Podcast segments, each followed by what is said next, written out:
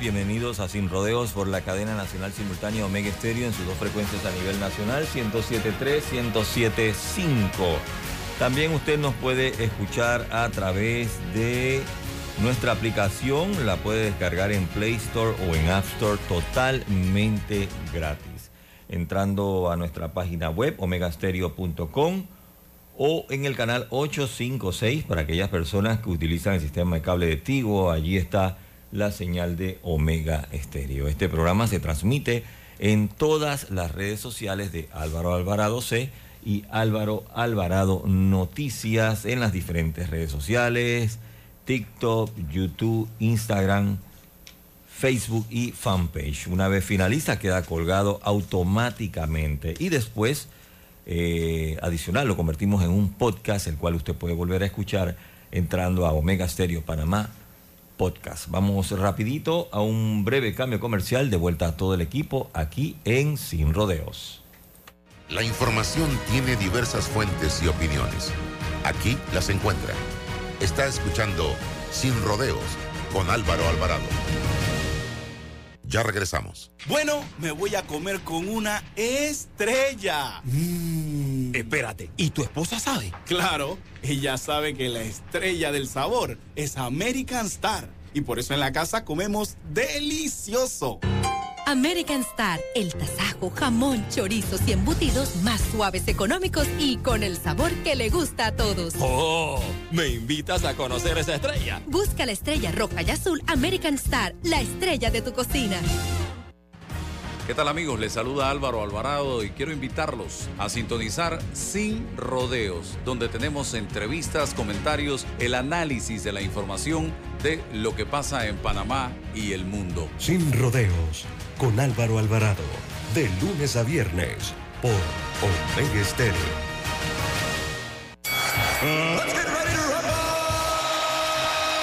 En esta esquina, con colores rojo y amarillo, 100% panameño, pesando 40 kilos, el campeón invicto por mejor rendimiento, campeón de ganancia libra por libra, Pienso Y en la otra esquina, los demás piensos. Estamos listos para la... Y eso es todo. Se retiran. Los demás piensos se retiran, señores. Piensos Sarasqueta, tu ganancia garantizada. Haz la prueba y serás un campeón libra por libra. De venta en los almacenes agropecuarios Melo de todo el país. Está escuchando el temple de una voz que habla sin rodeos con Álvaro Alvarado. Estamos de vuelta.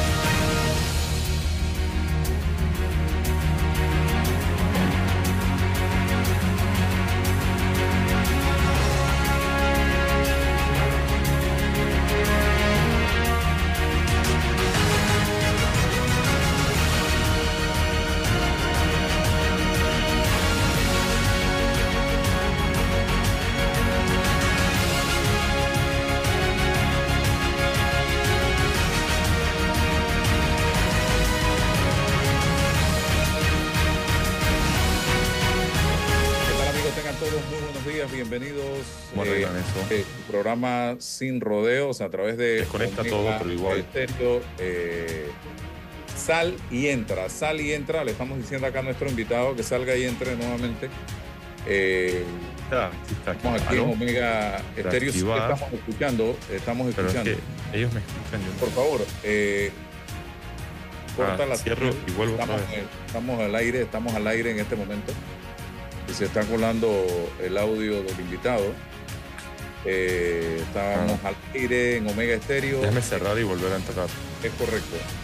Y eh, vamos a tener la posibilidad de conversar en el día de hoy eh, con algunas personas, algunos invitados, un programa dinámico que vamos a tener en la mañana de hoy. Estoy recibiendo información en este momento, señoras y señores, de una advertencia de inconstitucionalidad presentada por la defensa del expresidente eh, Ricardo Martinelli, eh, que les voy a explicar de qué se trata. Eh, es una advertencia de inconstitucionalidad, estoy subiéndola en este momento a mis redes sociales.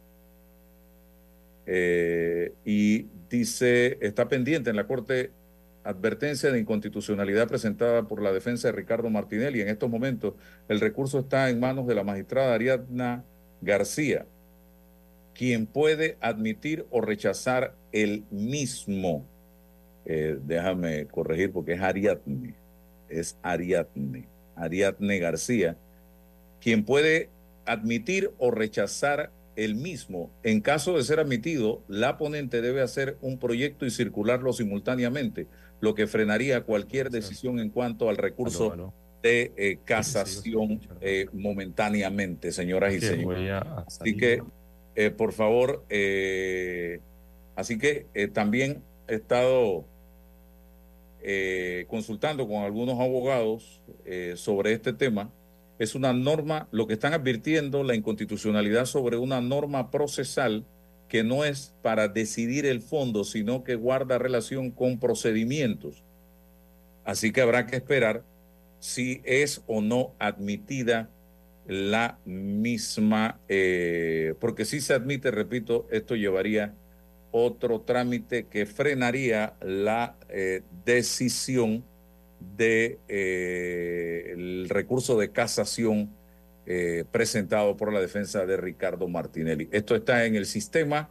eh, en este momento, los abogados eh, pueden acceder al mismo y estudiar un poco lo que se trata y cualquier información que me puedan enviar, bienvenida sea, porque precisamente ese es nuestro objetivo, señoras y señores. Bien, eh, habíamos quedado también de conversar con la doctora Rosario Turner en la mañana de hoy. Eh, le mandamos el link, todavía no hemos tenido contacto con ella. Estoy con eh, nuestro invitado. Vamos con la entrevista, don Roberto. Vuele diariamente a toda Europa en nuestro nuevo Dreamliner, el avión más avanzado del mundo. Reduce hasta 40 minutos el tiempo de vuelo y gracias a la presurización de cabina brinda mayor sensación de descanso y menos jet lag. Air Europa, tú decides. Air Europa presenta la entrevista del día.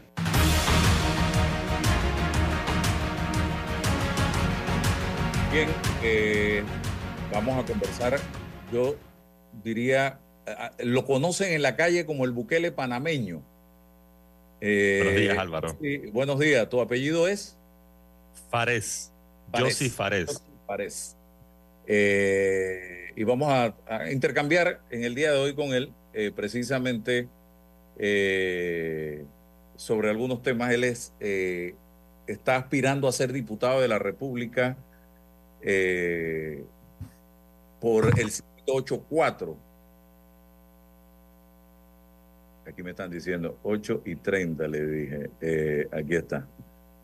Eh, sí puedo esperar. Espérate un segundo. Sí, eh, tengo hasta las 9 y 30. Tengo hasta las 9 y 30. Bien. Y precisamente eh, hace unos días tuve una conversación con Yossi. Le dije, me gustaría eh, conversar contigo en el programa y esta es la oportunidad que vamos a aprovechar para que la gente lo conozca un poco de quién se trata. Y me llamó la atención porque vi eh, que eh, yo sí hace unos días estuvo caminando por un mall de la ciudad capital y la gente lo confundía y se quería tomar fotos con él, pues pensaba que era Nayib Bukele.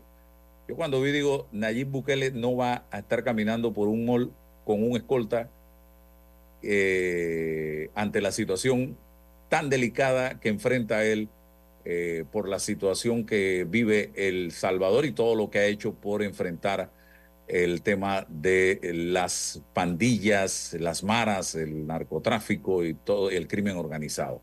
Entonces, eh, tuve la oportunidad de conocer a Yossi. Cuéntame, Yossi, ¿qué te, ¿de dónde, de- quién eres tú? ¿De dónde sale Yossi para que la gente te conozca? Ante todo, buenos días, eh, Álvaro, y buenos días a todos los eh, radioescuchan y los que sintonizan eh, contigo directamente a través de tus redes. Eh, bueno, en- en- eso pasó. Estuve yo en un centro comercial y la gente se confundió conmigo pensando que era el presidente Nayib Bukele. Y, y eso manda un mensaje muy alto de que las personas están buscando eh, alguien que se, con una semejanza, pero claro, nuestras condiciones son completamente diferentes. Yo soy Josi Fares, eh, soy panameño, casado, tengo un- eh, mi hijo de un año y una beba en camino, si Dios quiere, todo sale bien. Y lo importante es que mi presencia aquí ante, ante la radio y ante las personas que me escuchan es de servir. Soy un panameño más con, con un, un récord de, de, prueba en, los, en el comercio. Emprendo a los 15 años, vendo mi primera empresa a los 20. A los 23 eh, trato de, de buscar empleo, me choco con falta de oportunidades y cuando buscas la oportunidad te dicen es que no tienes experiencia en este específico rubro o te piden el palanqueo a quien conoces. Los panameños no estamos acostumbrados a migrar fuera de Panamá, pero con la falta de, de oportunidades, sabes que no estamos acostumbrados a que la gente migra a nuestro país. Yo llego a un punto donde veo que mi condición no va a mejorar, me va a limitar y con muy poco dinero migro fuera de Panamá y ese camino me lleva, en algún día lo hablamos más a fondo, me lleva al continente asiático, donde formo mi empresa, formo eh, eh, mi estructura empresarial, me formo a mí como persona entre Panamá y China y hoy, generando miles de empleos, eh, eh, estoy, estoy participando para ver cómo aporto un granito de arena con todo lo que he aprendido y cómo genero las oportunidades para que los jóvenes de hoy y mi hijo de un año no se tope con los mismos problemas que me topé yo hace 20 años atrás. La falta de oportunidades es en todo el sector. He estado caminando todo mi sector, todos mis corregimientos. Eh, llevo aquí una, una, una agenda que siempre está conmigo y escucho las propuestas, escucho las- esas propuestas que solamente las personas que viven esa condición muy exacta nos pueden eh, retroalimentar. Entonces, Joseph Eh. Fares, Ajá. Joseph Fares es una persona que, que viene de, la, de, de ese pensamiento. Tenemos que escuchar más de lo que hablamos. Todos los seres tenemos dos oídos y una boca. Creo que la política se ha distanciado del escuchar. Bien, explícame algo. Eh, ¿Bajo qué bandera política eh, te estás postulando a la diputación en el circuito 8-4? Cuéntame la historia.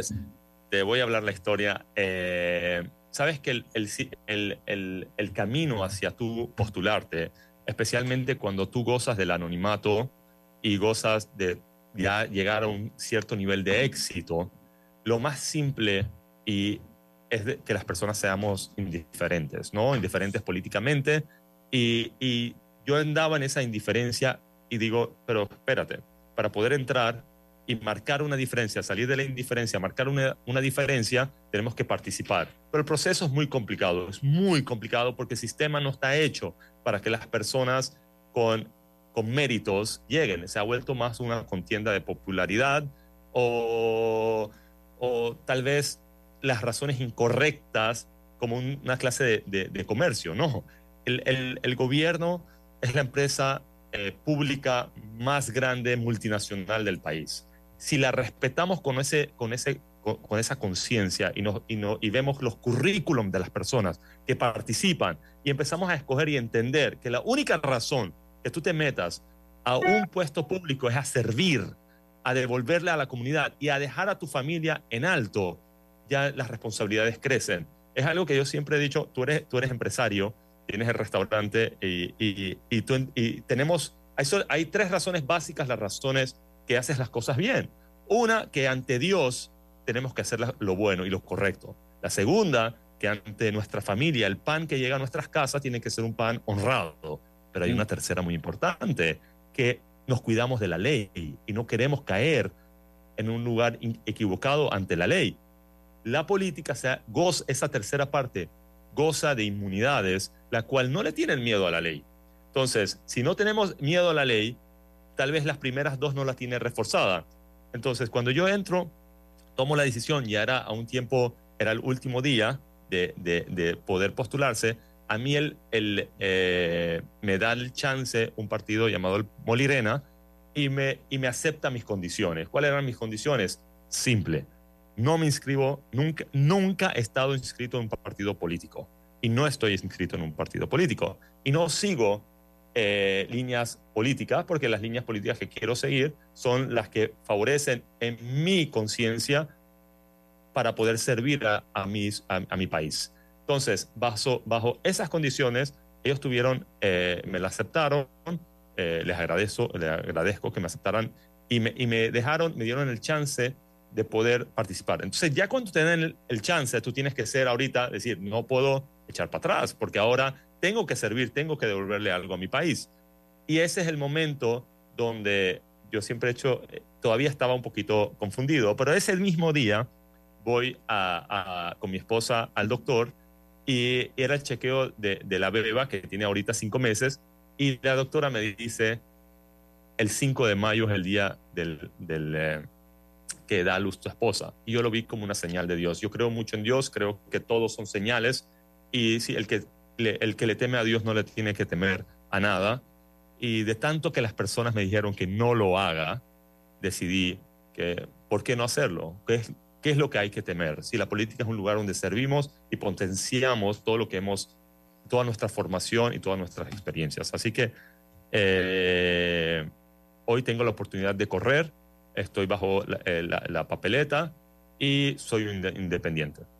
O sea, tú no tienes ningún compromiso político, ideológico, ni con el Molirena, ni con el PRD en este momento. Correcto. Mira, mira, hoy, hoy tenemos que entender qué es lo que ha pasado con los partidos políticos. Los partidos, partidos políticos deberían ser eh, un eje entre la ciudadanía y el gobierno. Y ese, y ese puente debería ser muy fuerte. Hoy los partidos políticos se han convertido en maquinarias electorales donde se tienen que reinventar, tienen que volver a reinventarse y, y, y, devolverle a las personas lo que, lo, que, lo que debería ser un partido político. La independencia viene de, en mi caso, yo soy un empresario, yo abiertamente hoy, que tú eres una de las personas más escuchadas del país, yo no he recibido donaciones que me, que me pongan en ninguna clase de, de que me, que, que me eh, exijan algo, algo en algún momento. Soy independiente por todas las causas correctas y tengo, gracias a Dios, una formación y una edad donde esos méritos los quiero poner ante el servicio y servir a, mi país. Bien, eh, tú estás recorriendo el circuito. ¿Qué es lo más relevante que te has encontrado eh, en este recorrido que, inicial que estás haciendo? Mira, me encanta tu pregunta, Álvaro. Yo todas las semanas camino San Francisco, Parque Lefebre, Don Bosco, Río Abajo y Juan Díaz. Cuando te digo camino, yo me reúno con las comunidades. Yo me llevo mi agenda donde anoto las propuestas. Yo escucho las necesidades, pero más allá, vuelvo y te repito, las propuestas nacen de las personas de los corregimientos y de las, de las comunidades. La falta de oportunidad es algo increíble. Nosotros los panameños tenemos una marca, tenemos que entenderlo. Nuestra marca se llama Panamá. A Panamá no, le, no hablamos mal de nuestro país. Lo que hacemos es, vamos todos juntos a pensar cómo mejoramos nuestro, nuestro, nuestra marca, Panamá. Mira, te voy a decir una anécdota así un, secreto entre tú y yo y todos los, los, oyentes. Eh, antes de yo comenzar, te asustan, te empiezan a hablar de todas partes y más gente cercana que lejana para no participar. me decían, yo si no hagas esas reuniones, especialmente te decían, no hagas reuniones en Navidad, porque la gente te empiezan a hablar negativo de nuestro país, de nuestra gente. Yo decía, en ese momento es que voy a hacer las reuniones. Álvaro, todo lo que he recibido es amor y propuestas reales y un pedido de todas las personas, aunque tuviese 60 años y 19 años o, en, eh, o por edad media. Necesitamos oportunidades, no queremos que nadie nos regale nada, quiero que me capaciten. ¿Qué es lo, cuál, qué es lo que la, población quiere? Dame las herramientas, capacítame. Si yo tengo 65 años, estoy jubilado, quiero emprender.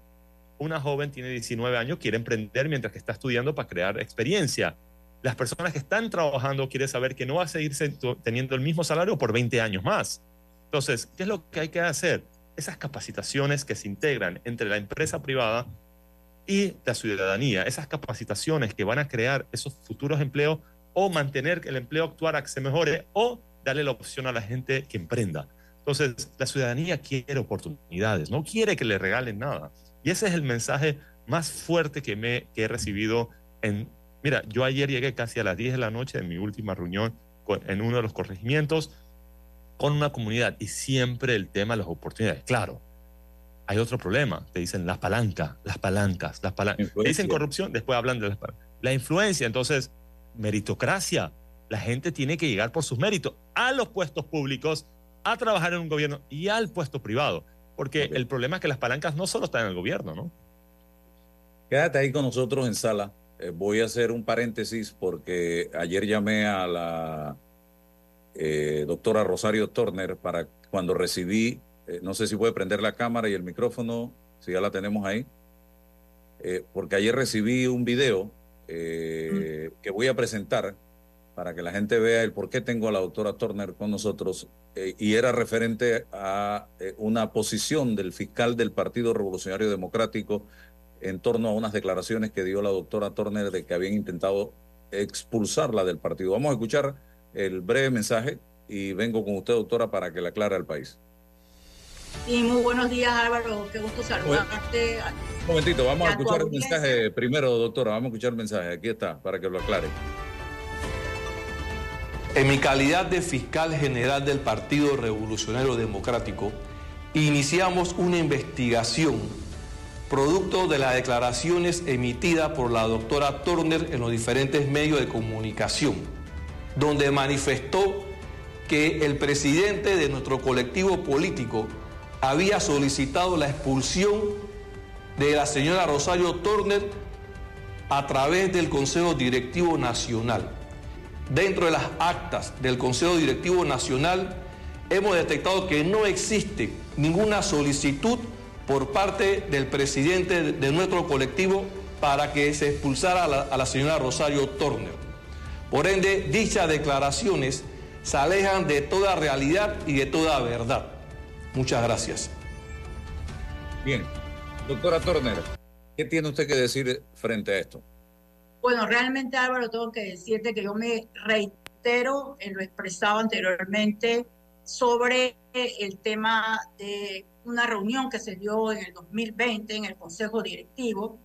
Bueno, yo siempre me he caracterizado por ser una persona que dice la verdad y no voy a entrar en diatribas porque nosotros estamos preocupados es en dar una propuesta de país, una propuesta, Martín y yo, enfocada a los más necesitados. O sea, el, lo que diga la actual cúpula que no nos representa y que nosotros definitivamente estamos expresando que nos sentimos avergonzados de su comportamiento, no es una cosa que nos interesa ni que le vamos a dar mayor interés.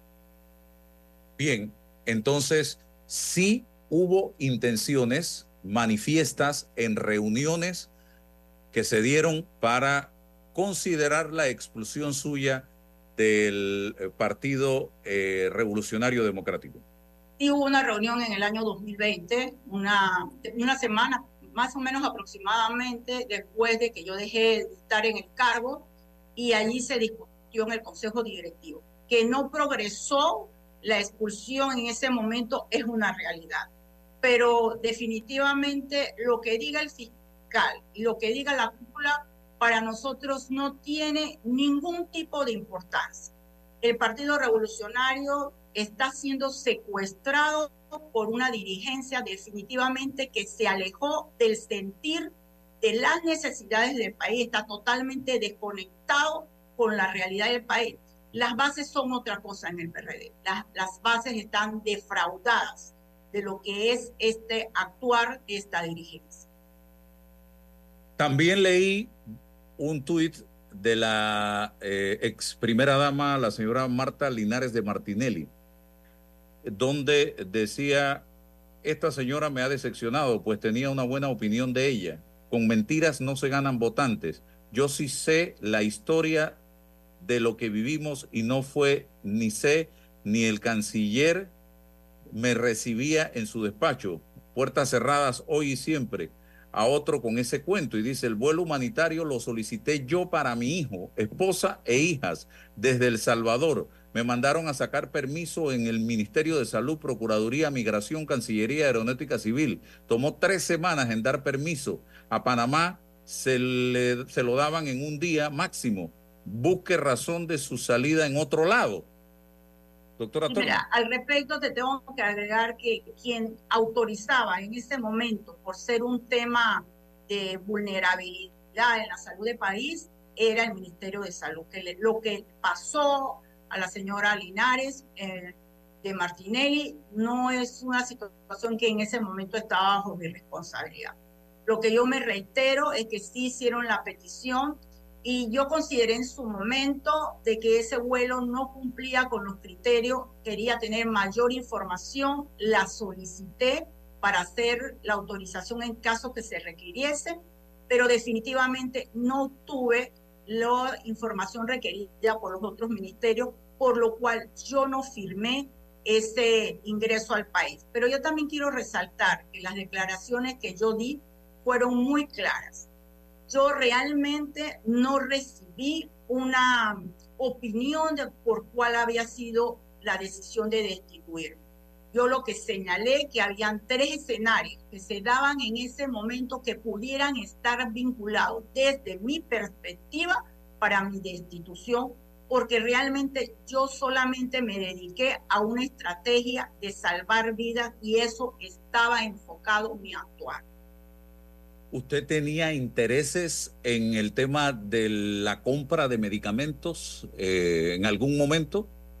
Mira, yo no, yo, yo quiero resaltarte que todo el tema eh, relacionado particularmente con, con equipos y compras fue modificado por una resolución de gabinete porque las compras se dieron en dos etapas, una etapa prepandémica y una etapa pandémica y quiero dejar claro que en el tema propiamente de la fase pandémica, en los procesos iniciales no se dieron en el ministerio. No tengo que ver con ningún monopolio, ni tengo que ver con medicamentos. De hecho, mira, cuando yo salí, las dos veces que he sido ministra, he regresado a mi casa, a la misma casa que he tenido siempre, y tengo el mismo vehículo que tengo desde hace 10 años, para, para darte muestra de cómo yo me he manejado como servidora pública no tengo nada que esconder. O sea, a usted le quitaron, al ministerio le quitaron la, poste, la potestad de la compra de insumos y medicamentos y se fue a ser controlada por otro ministerio. Sí, en la segunda fase eso pasó, la segunda fase eso pasó a una etapa eh, que se manejaba en una comisión eh, de COVID, de, de compra de medicamentos y de insumos, particularmente y de equipos. Y eso pasó al Ministerio de la Presidencia. Posteriormente, cuando se dieron todas las señalamientos con miembros de, incluso de la Comisión de Control de COVID que me acompañaba en el Ministerio de Salud y que todo el mundo vio los señalamientos que se hicieron en una rueda de prensa, eh, yo reiteré que era importante que se consideraran todas las personas que presentaban propuestas porque es un tema de transparencia, porque también podía contribuir a la eficiencia de los recursos del Estado. Pero ese fue mi actual. Cuando posteriormente, que fue el retorno de todas las requisiciones o, o como podríamos decir, documentos que ellos habían tramitado inicialmente, yo lo establecí una comisión y esa comisión preliminarmente me dio informe que no cumplía. Lo que pasó posteriormente a mi salida del ministerio, yo no puedo dar explicaciones, solamente puedo decir lo que yo actué y que siempre lo he hecho, con transparencia, con compromiso, porque para mí lo más importante es el bienestar de la gente. Y quisiera aprovechar, Álvaro, un tema, porque hay gente que dice, bueno, ¿y por qué Rosario no habló en su momento y no dijo lo que ahorita está ampliando? Mira, realmente a mí lo que me movía era salvar vidas. Y no iba a salir en un momento dado a decir que me destituyeron por tal o cual motivo. Eso era lo menos importante. Se estaba muriendo la gente, había que buscar estrategias para resolver los problemas del sistema sanitario. Ahora me pidieron mayor información y yo he ampliado. No estoy, yo no estoy buscando polémica, no estoy buscando tener un, un manejo eminentemente político. Estoy haciendo un cierre de un ciclo de mi vida que debía dejar aclarado porque realmente el país necesita de gente comprometida. Y esa gente comprometida incluye los independientes, incluye todo el que quiere aportar para Panamá. Hasta el día de hoy usted no tiene concretamente la razón por la que fue destituida del gobierno. Bueno, en los medios de comunicación se habló de que pudiera haber algo de cansancio, eso fue uno de los motivos. Pero el cansancio lo determina usted, no otra persona. Bueno, realmente el ministro de Salud, que durante la pandemia no tuviera un nivel de cansancio, eh, eso no se podía decir que no, porque realmente nosotros trabajamos las 24 horas del día. por eso yo hablé de las perspectivas que se dieron en ese momento y que pudieran estar asociadas. Pero mira, eso es el pasado. Nosotros estamos comprometidos a una visión de país y esa visión es combatir la desigualdad. Martín y yo estamos comprometidos a que este país tiene que recuperar la decencia. Y ese es mi enfoque. Lo que diga el fiscal y lo que diga el Partido Revolucionario no es de mi interés. Cierro, ¿usted tuvo roces con el presidente o con el vicepresidente en algún momento? Mira, yo puedo señalar que en relación a Nito Cortizo como presidente, yo no tuve ningún tipo de conflicto, podríamos decir, de carácter personal. Es una persona que tiene comunicación con su equipo de trabajo. Con el vicepresidente realmente tenía poca comunicación y, y ese es un tema que, que yo no le di mayor interés porque yo estaba comprometida a trabajar por las personas y, fundamentalmente, ahora cuando uno mira para atrás, cuando uno no forma parte de un equipo, hay muchas razones y yo creo que una de esas razones es mi visión de que en los equipos la gente puede ser diferente, puede tener divergencia, pero sobre todo debe mantener sus valores y el compromiso morales que se han enseñado los padres. Y eso es una cosa que a mí me caracteriza. No le quito más tiempo, doctora. Tendremos oportunidad de seguir conversando. Sé que está en una reunión. Así que seguimos y gracias por darme la oportunidad de conversar con usted.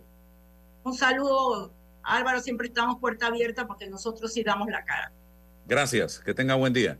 Bien, eh, vamos a darle paso a, y quiero que yo sí se quede con nosotros y nos ayude en la entrevista que viene, porque vamos a hablar de salario mínimo y tú eres empresario y creo que la gente en la calle eh, quiere saber más sobre este tema del salario mínimo, que es una, una situación complicada la que se presenta. Ya escucho a sectores sindicales eh, diciendo que esto no es nada, lo que se ha incrementado.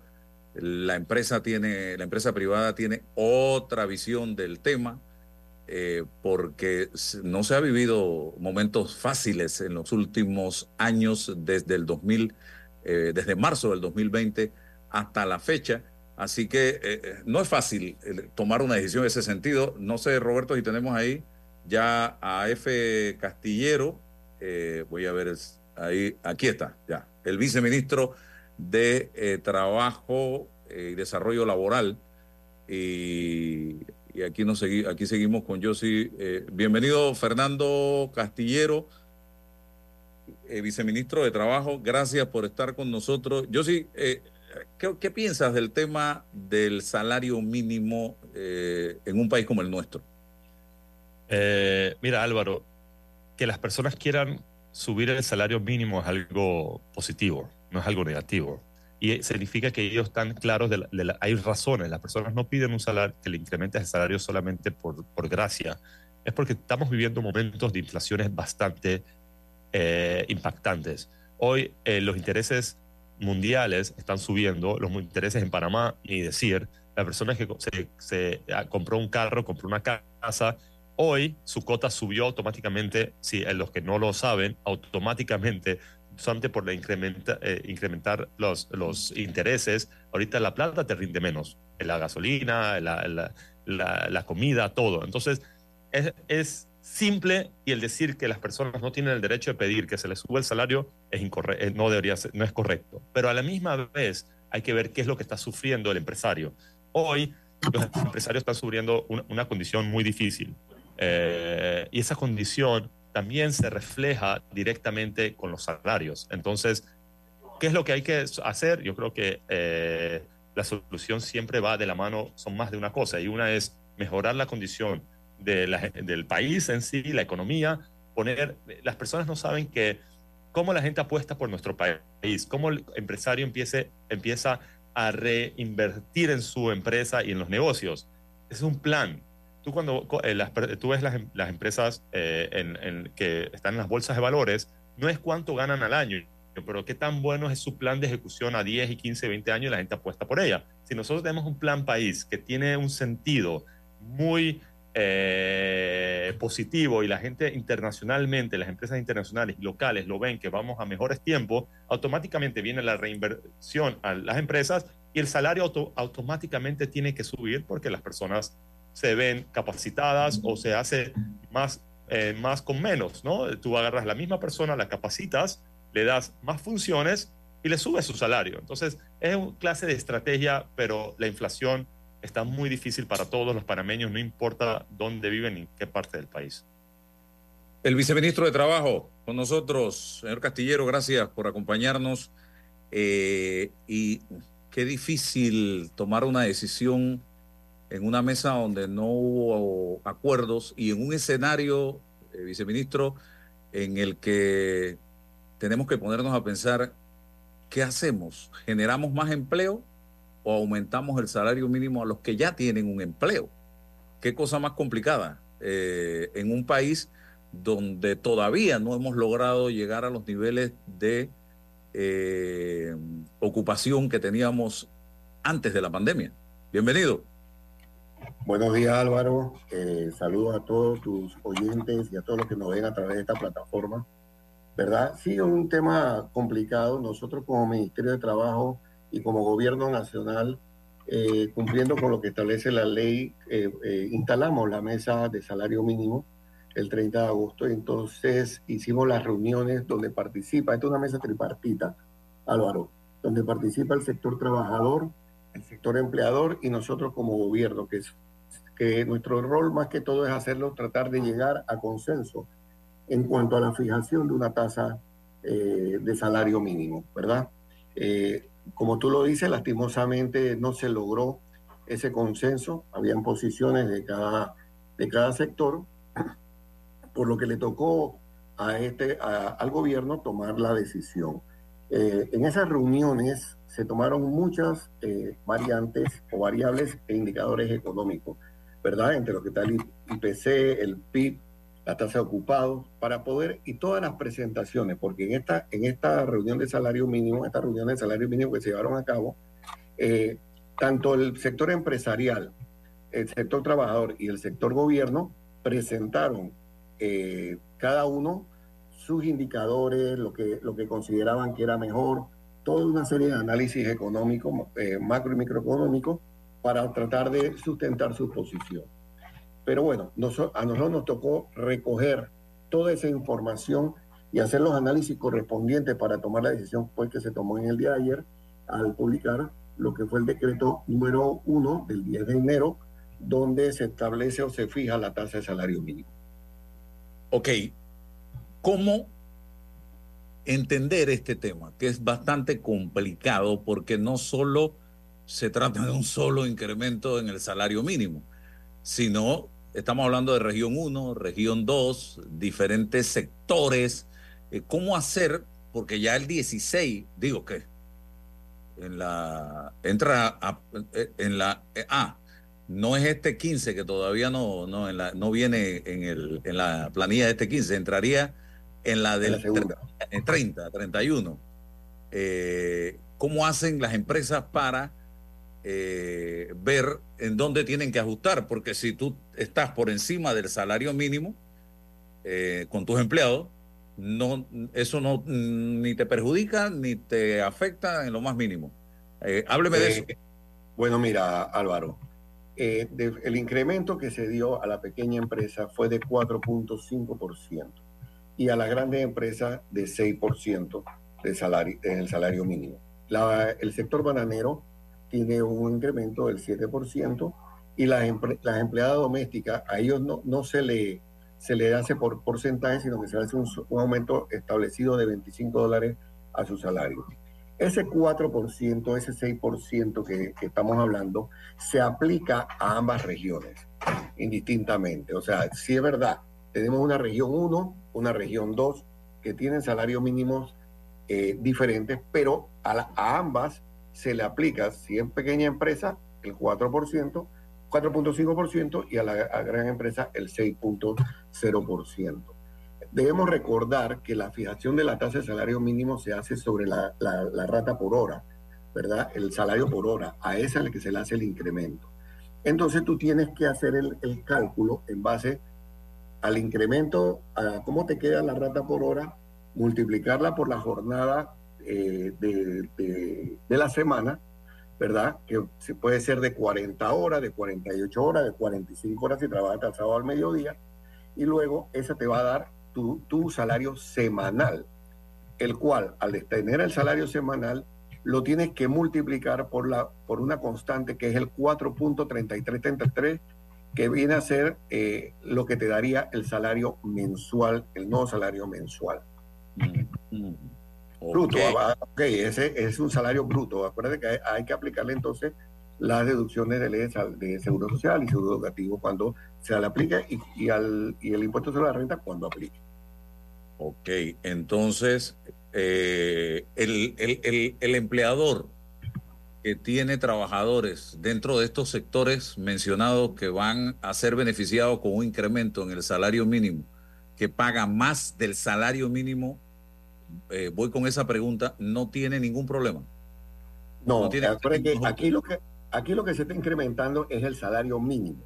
Okay. Aquel que está por encima del salario mínimo no no se le no no el empleador no está obligado a hacerle ningún ajuste porque esto solo aplica a aquellas personas que poseen en este momento el salario mínimo anterior y se le aplica entonces el incremento. Este, como se dice, es el piso. ¿no? El piso de eh, salarial que sube un poquito eh, a cada una de las actividades. Recuerda que aquí tenemos una, son, son cuando tú entras al, decreto de salario mínimo, tú tienes que ver la actividad de tu empresa. O sea, tu empresa a qué se dedica, tú buscas la actividad y en ese, en ese decreto te establece por actividad cuál es el incremento. Y yo si, si tienes alguna pregunta me levanta la mano. Eh, la idea es compartir aquí. Y, y el tema de pequeña mediana y gran empresa, ¿qué lo determina? Bueno, la cantidad de trabajadores que tienes en la, y el decreto lo establece. Si tú entras al decreto, el decreto te establece por, por, por actividad. Cuando hay grande y pequeña empresa, te establece los trabajadores más de tanta cantidad, es gran empresa, menos de tanto, es pequeña empresa. Y al lado está el, el nuevo salario mínimo que se le aplica por hora a cada trabajador a la que pequeña, mínimo. La pequeña empresa es de 11 trabajadores en adelante.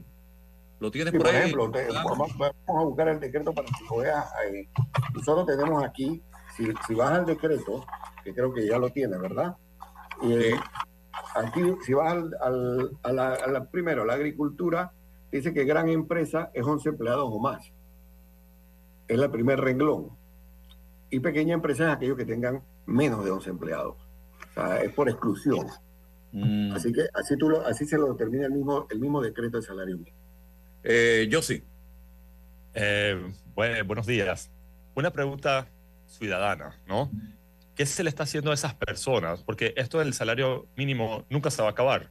Si simplemente cada vez que se pide incrementarlo, lo seguimos haciendo. ¿Qué estamos haciendo para que ese ciudadano del salario mínimo sienta que pueda llegar un momento donde él no lo tiene que exigir? No sé si le, cuál, cuál, es la solución largo plazo para este problema. ¿Hay alguna solución largo plazo que se está pensando? ¿O qué es lo que habría que hacer?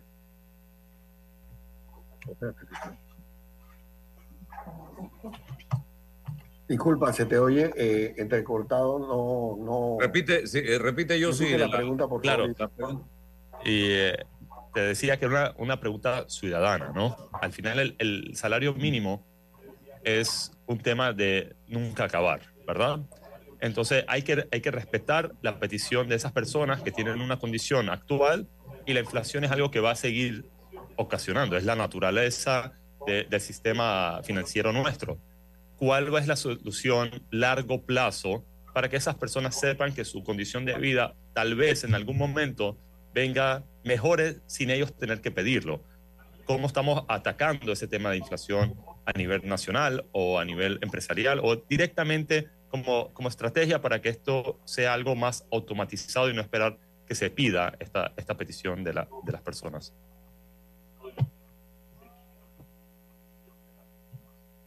Bueno, bueno, mira, yo te podría decir que aquí en el Ministerio de Trabajo siempre mantenemos eh, puertas abiertas en cuanto a las conversaciones de todos los sectores.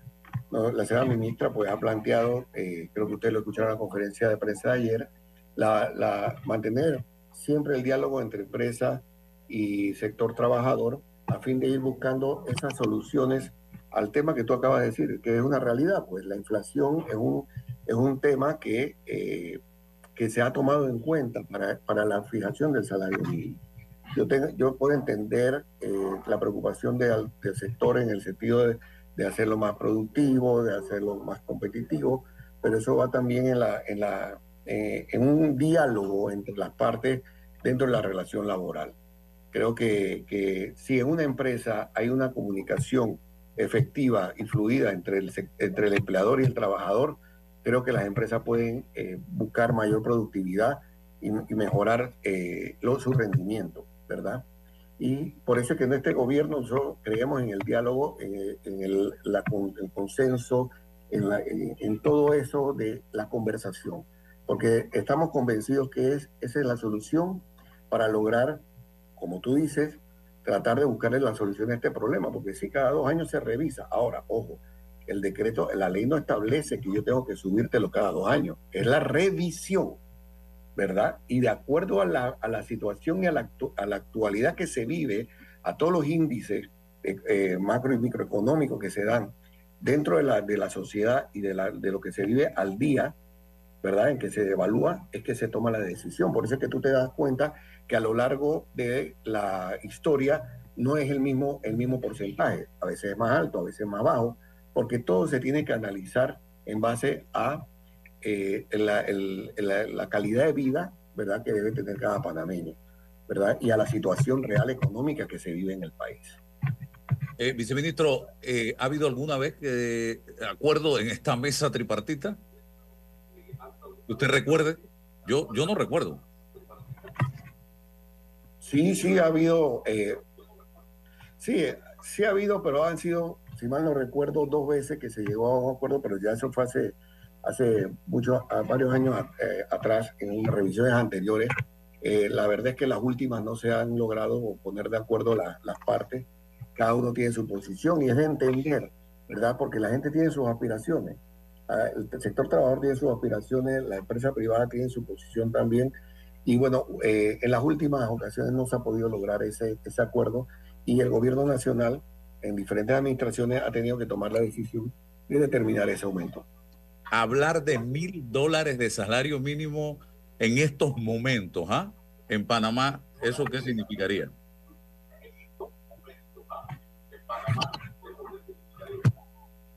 Bueno, eh, vuelvo y te repito, Álvaro, nosotros al fijar este aumento eh, de la tasa de salario mínimo, tomando, tomamos en cuenta todas las variables, todos los indicadores económicos que fueron las que nos llevaron a hacer este aumento del 4.5 y 4 y 6% eh, en la pequeña y gran empresa, porque eso fue lo que consideramos que pod- podría mantener una estabilidad dentro de la economía y no afectar el sector eh, empleador y, y beneficiar a los trabajadores.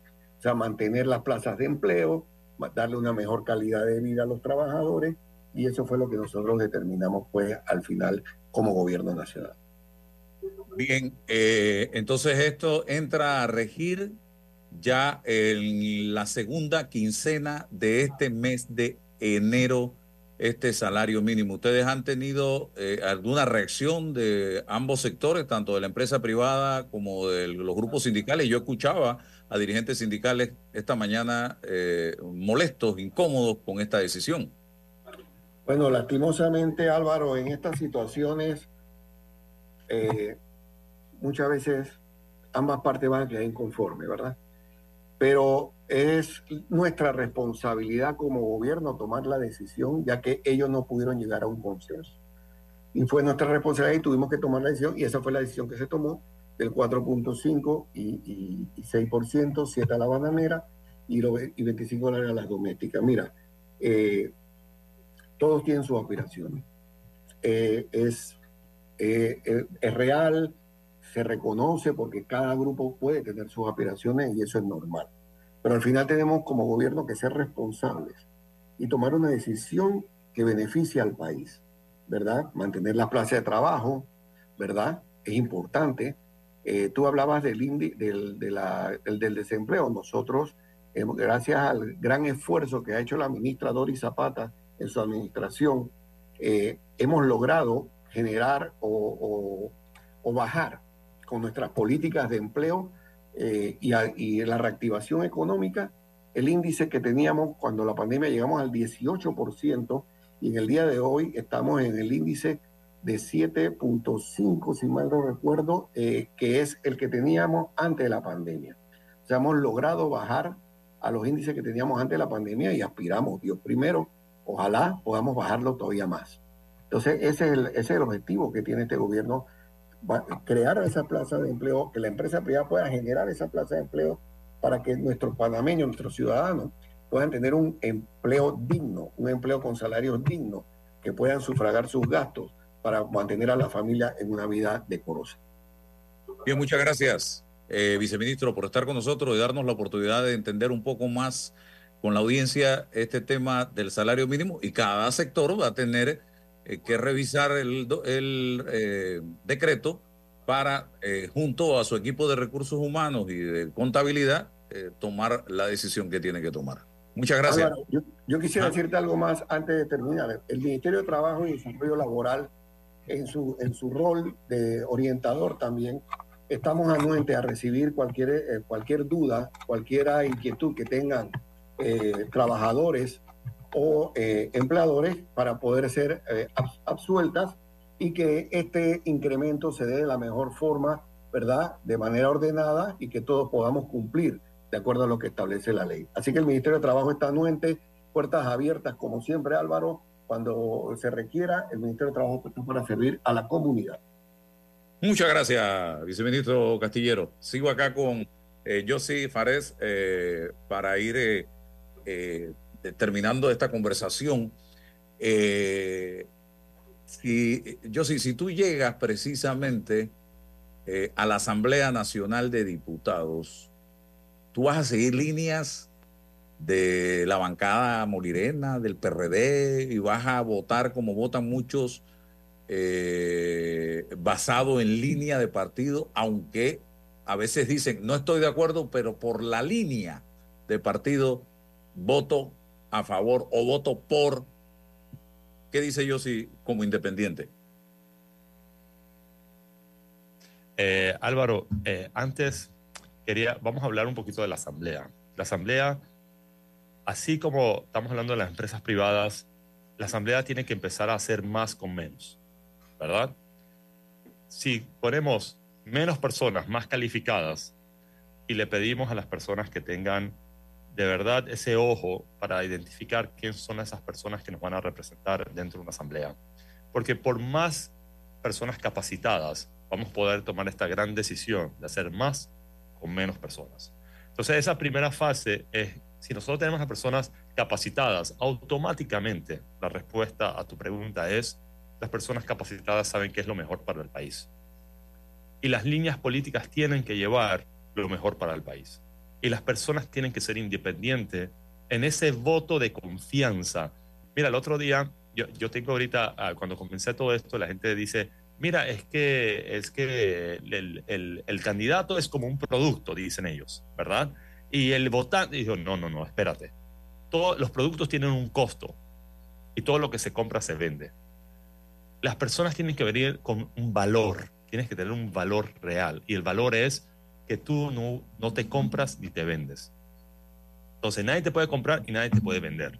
Cuando tú estás en ese nivel de conciencia, al, nivel millón, infinito, automáticamente esas, esas decisiones dentro de la asamblea van a tener mayoría, porque la mayoría quiere, si toda la mayoría quiere lo mejor para el país, vamos a poder tomar esas decisiones que tal vez no son muy populares, pero se necesitan para que estos temas de oportunidades se nos acabe esos problemas. Este problema de la inflación no se, no se va a acabar en cualquier momento. El tema de, de, de subir los salarios va a llegar un día un, tome, un tope. ¿Y qué hacemos entonces? Empiezan las empresas a votar, a, a despedir a sus empleados y caemos, resolvimos un problema creando otro. Entonces, las líneas políticas tienen que seguir lo mejor para su país. Si ellos vienen con la mentalidad de servir, yo soy una persona, creo en la unión creo que la mayoría de las personas son buenas. Hay, hay una palabra que, que, eh, que, que, hay algo que me, me da mucho, mucha descontento, es cuando las personas dicen cosas negativas de los panameños. Los panameños somos buenos, la mayoría somos buenos, la mayoría no estamos buscando un juega vivo, la mayoría no es que va a venir alguien y nos va a solucionar y nos va a educar no a ser bueno. No, nadie, no hay, no hay no hay y nadie, y, y, es correcto, no son mesías políticos. Entonces, dejen de hablar mal de las personas que vienen a, a crear y a cambiar la mentalidad. No, no, no, disculpen, la mayoría de los panameños somos buenos.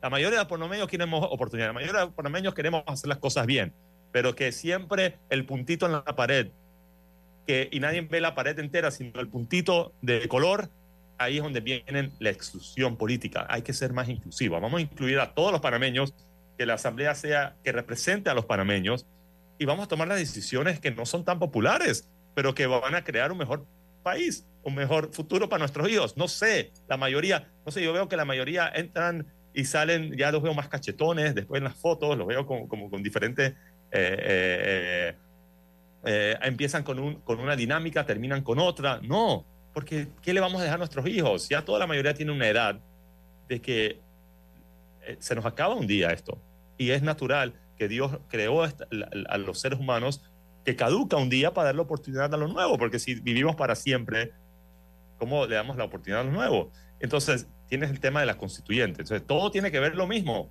La constituyente, simple, 2024.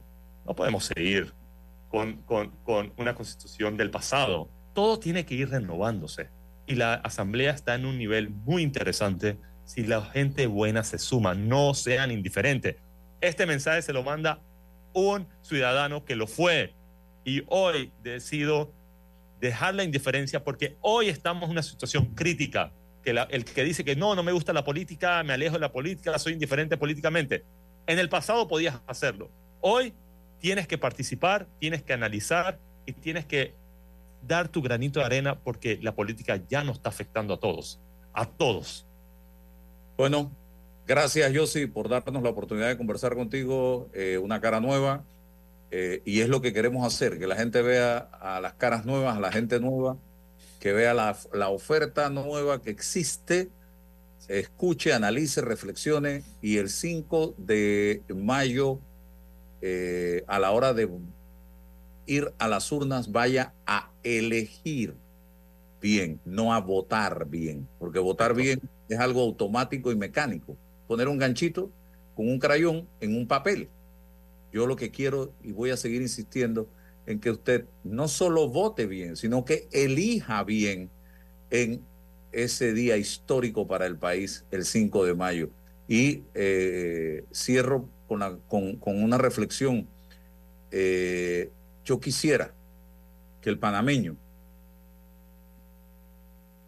tenga en su ADN esa misma furia que tuvo en la lucha contra la minera, contra la corrupción.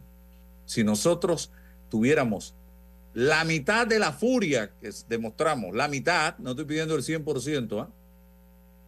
en esa lucha contra la minería, la tuviéramos contra la corrupción, nosotros viviéramos en Suiza, señoras y señores. Pero lo lamentable es que pareciera que la corrupción nos pasa enfrente, por un lado, por el otro, por arriba, nos abraza y nosotros no nos importa, pareciera que no nos importa. Y yo quiero que nos importe. Así que vamos adelante en esa lucha y seguiremos eh, en esa batalla. Yo sí, gracias. Gracias. Y si puedo dejar un, un, mensajito pequeño. Mira, eh, Álvaro, tú eres una persona muy trabajadora, mucha gente te admira y tú, tú entiendes claramente que lo más sencillo a veces es hacer nada. Es hacer nada. Que las personas digan, ¿sabes qué? No hago nada. Pero eso lleva al fracaso. Eso lleva al fracaso. Y, y tenemos que llegar a un punto donde digamos, no, hay que hacer algo. Es el poder colectivo que nos hace el país y que nos crea el país del futuro. Eso es lo que tú dices, ese es el mensaje más positivo. El poder colectivo es lo que va a cambiar el país en todo. Cuando nosotros sabemos y entendemos que el superpoder, el superpoder que tenemos es el poder colectivo, vamos a lograr todo lo que soñamos. Gracias. La información de un hecho se confirma con fuentes confiables y se contrasta con opiniones expertas. Investigar la verdad objetiva de un hecho necesita credibilidad y total libertad. Con entrevistas que impacten, un análisis que profundice y en medio de noticias, rumores y glosas,